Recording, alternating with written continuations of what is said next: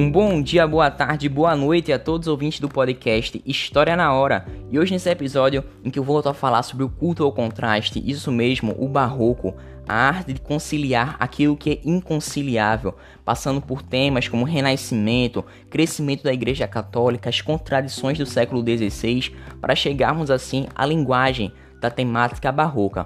Mas antes de tudo, meu caro ouvinte, gostaria de pedir que você aperte seus cintos e vamos para mais uma viagem no tempo, para que a gente possa perceber cada vez mais o quanto a arte está presente na representação do contexto pelo qual passa a sociedade em determinado momento.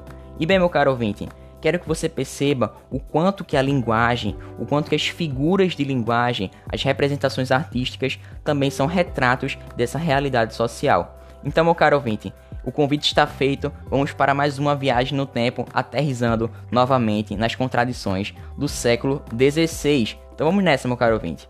No Barroco, o mundo sensível, o terreno, é visto como um lugar no qual imperam a dor e a desilusão. E é nessa perspectiva que os artistas da época buscavam retratar os aspectos cruéis e até repugnantes da vida, trazendo assim um lado feio, em contraste com a harmonia que era muito preferida por parte dos renascentistas. Mas bem, para que isso fique mais claro, para que isso fique mais elucidado, eu trouxe um poema que é Buscando Cristo, de Gregório de Matos, e ele traz perfeitamente o quanto que essa oposição à harmonia está presente. Ele fala assim: A voz, divinos olhos eclipsados de tanto sangue e lágrimas abertos, Pois, para perdoar-me, estáis despertos, e por não condenar-me, estáis fechados. Então perceba que Cristo está pregado na cruz, sendo descrito com olhos eclipsados, olhos tristes, sem vida, sem brilho, por, por tanto sofrimento pelo qual ele havia passado.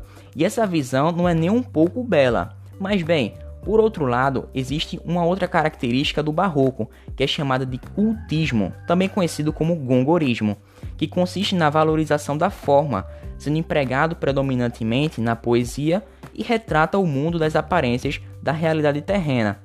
Basicamente, é o emprego de diversos recursos formais, como metáforas, aliterações, hipérbatos, antíteses, buscando assim um intenso jogo de palavras.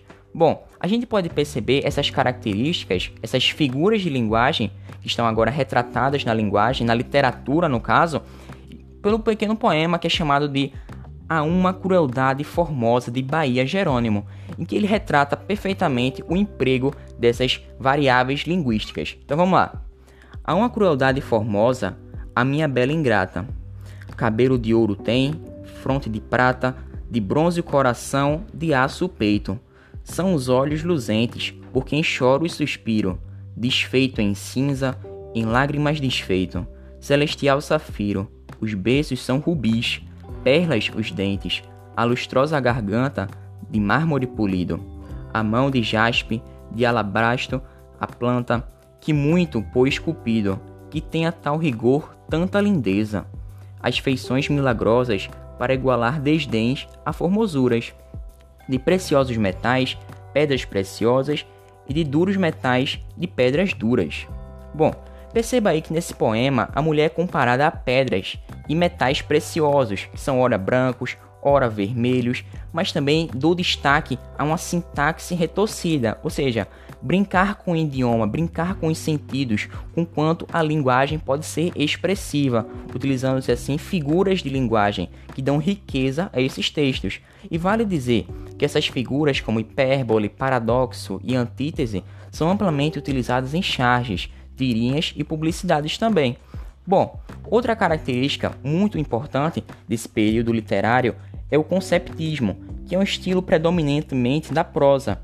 O conceptismo, também chamado de quevedismo, consiste na valorização do conteúdo, ou seja, como você vai conceber as suas ideias, sendo assim um jogo dessas ideias que vai estimular o raciocínio lógico e a prima pela argumentação ou seja, sequências argumentativas vão ser priorizadas.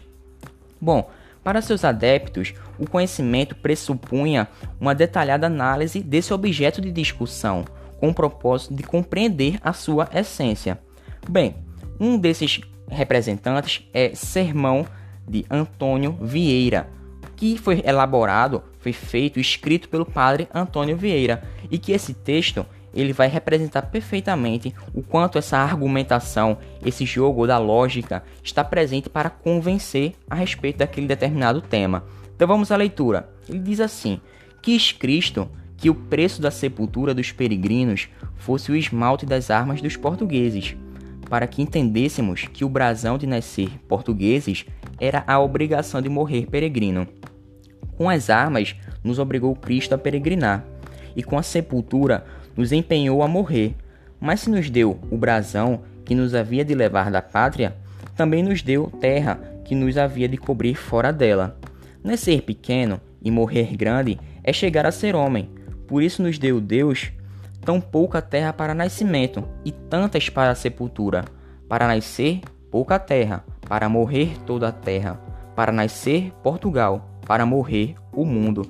Então perceba aí as justificativas a partir do divino, do divino, né, sendo uma missão dada aos portugueses. Esse expansionismo, ou seja, um período de grandes navegações, não deixa de estar relacionado com o barroco, como a gente percebeu nesse sermão de Antônio Vieira. E a gente pode também relacionar tudo isso a uma pequena lógica. Então vamos lá. Pouca terra está relacionado a Deus ter dado essa quantidade mais minoritária, mais reduzida aos portugueses, para que eles pudessem nascer, referindo-se assim à pequena extensão territorial do país Portugal. E a lógica de ter tantas sepulturas é que Deus, vendo essa pouca expansão territorial, extensão territorial de Portugal, ele deu muitas terras onde os portugueses pudessem morrer, tendo assim uma alusão às muitas colônias portuguesas distribuídas tanto pela América, pela África e também pela Ásia. Mas bem, eu não vou ficar só por aqui, eu quero trazer outros poemas para que você perceba o quanto dessa riqueza dos elementos conceptistas e cultistas estão presentes. Então vamos nessa. Voltando para Gregório de Matos agora, no seu poema A Jesus Cristo, Nosso Senhor. Então vamos perceber o quanto que essa linguagem está presente, essa persuasão. Vamos lá. Pequei, Senhor, mas não porque hei pecado. Da vossa alta clemência me despido.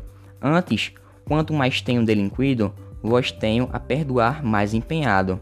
Se basta a vós irar tanto pecado, a abrandar-vos sobeja um só gemido, que a mesma culpa que vos há ofendido vos tem para o perdão lisonjeado.